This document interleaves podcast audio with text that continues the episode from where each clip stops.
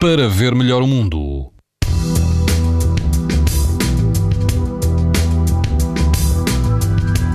Quase todo o país vai apresentar amanhã risco muito elevado de exposição à radiação ultravioleta. As exceções são os distritos de Coimbra e Leiria e o grupo ocidental dos Açores, onde o risco é moderado. Na Madeira, o risco é extremo.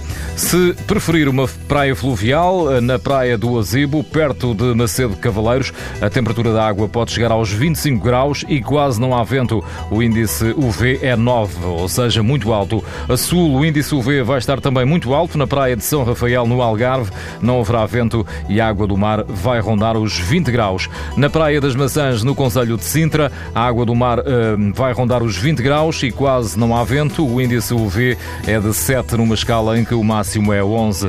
Pode ouvir estas informações no site da TSF e também em podcast.